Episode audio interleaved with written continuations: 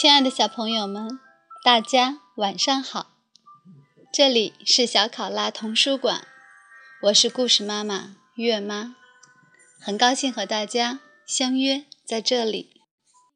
今天月妈带来的依然是贝贝熊系列中的故事，竖起耳朵一起聆听吧。贝贝熊系列丛书《零食妈妈》，美斯坦伯丹、简伯丹绘著，毛瑞译，新疆青少年出版社。这是什么？熊爸爸从信箱里取出当天的信件来说：“原来是一则通知。”说有个重要会议，今晚将在熊王国城镇大厅举行。于是，熊妈妈给灰熊奶奶打电话。爸爸妈妈不得不外出的时候，小熊兄妹有时会和爷爷奶奶待在一起。可是，灰熊爷爷和奶奶也准备。去参加会议，所以这次小熊兄妹就不能和他们待在一起了。要不和莱德阿姨待在一起，或者和威尔伯表哥待在一起。可是他们也都要去参加会议。小熊妹妹觉得有点难过，她问。为什么我们不能跟你们一起去呢？对呀，小熊哥哥也说。熊爸爸解释说：“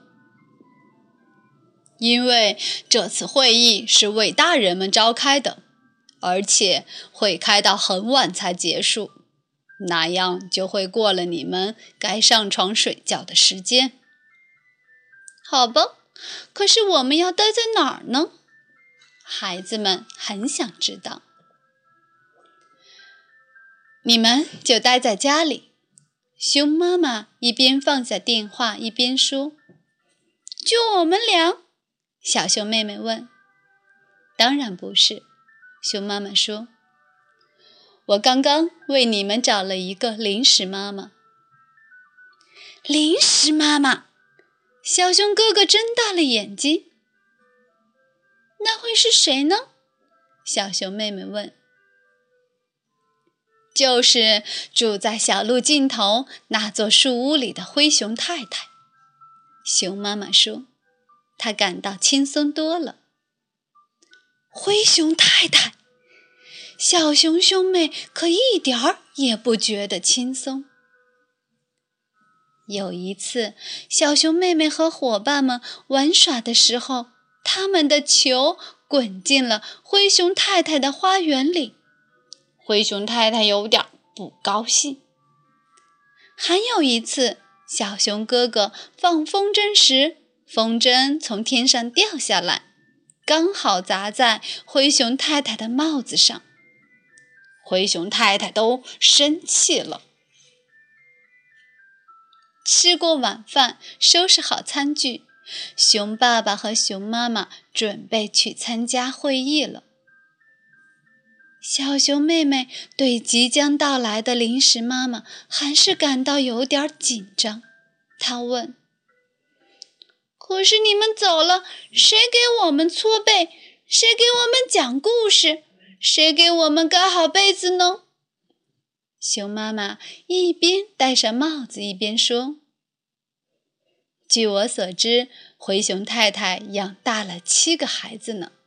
我肯定她搓背会很舒服，讲故事会很好听，盖的被子会很暖和的。我才不让他给我搓背呢！小熊哥哥嘟囔着。灰熊太太沿着小路向大树屋走来，很准时。小熊兄妹记得没错，就是那个被风筝砸到、花被孩子们的球压坏过的灰熊太太。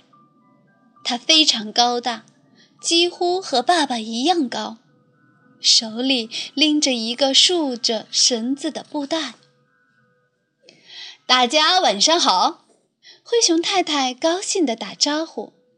哦，时间不早了，他对熊爸爸和熊妈妈说：“你们快去开会吧。”灰熊太太说话时带着一种权威的语气，大家通常都会按照她说的去做。熊爸爸和熊妈妈亲吻了孩子们，道了晚安，就急匆匆地上路了。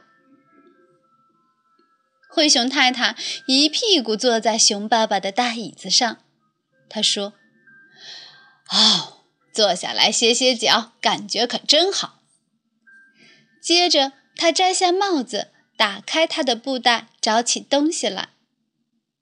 看到灰熊太太翻看他的袋子，小熊兄妹好奇起来。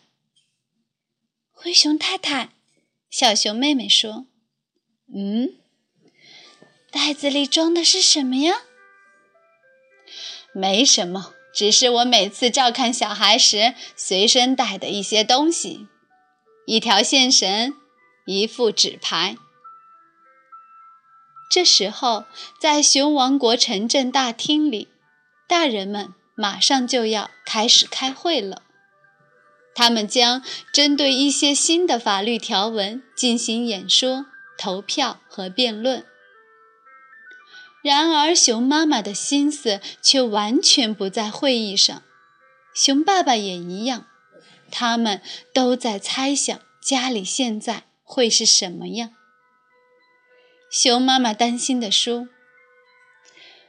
我们出门的时候，小熊妹妹看上去有点不安。”熊爸爸点头说：“小熊哥哥也一样。”他们决定打电话回家问问情况。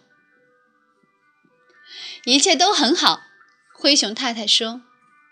不过，小熊哥哥和小熊妹妹现在不方便过来接电话，他们正玩得起劲儿呢，在玩翻花绳。小熊兄妹在一旁大声说：“好好开会吧。”“嗯，他们说让你们好好开会。”玩了一会儿翻花绳。小熊兄妹又拿出灰熊太太袋子里的纸牌来玩小猫钓鱼。接着，他们又玩起飘圆片。这是一套特殊的圆片，是灰熊太太用抛光的石子和蜗牛壳做成的。玩累了，孩子们打起了哈欠。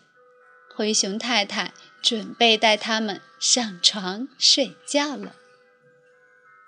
事实上，他搓起背来的确很舒服。小熊哥哥改变了不让他搓背的主意。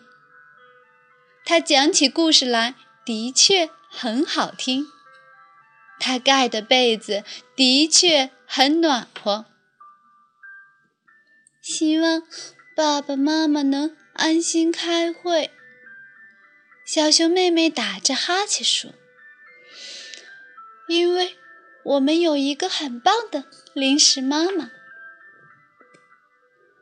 那以后，孩子们又有过很多不同的零食妈妈，但他们最喜欢的还是灰熊太太，而且他们总是很想再见到她。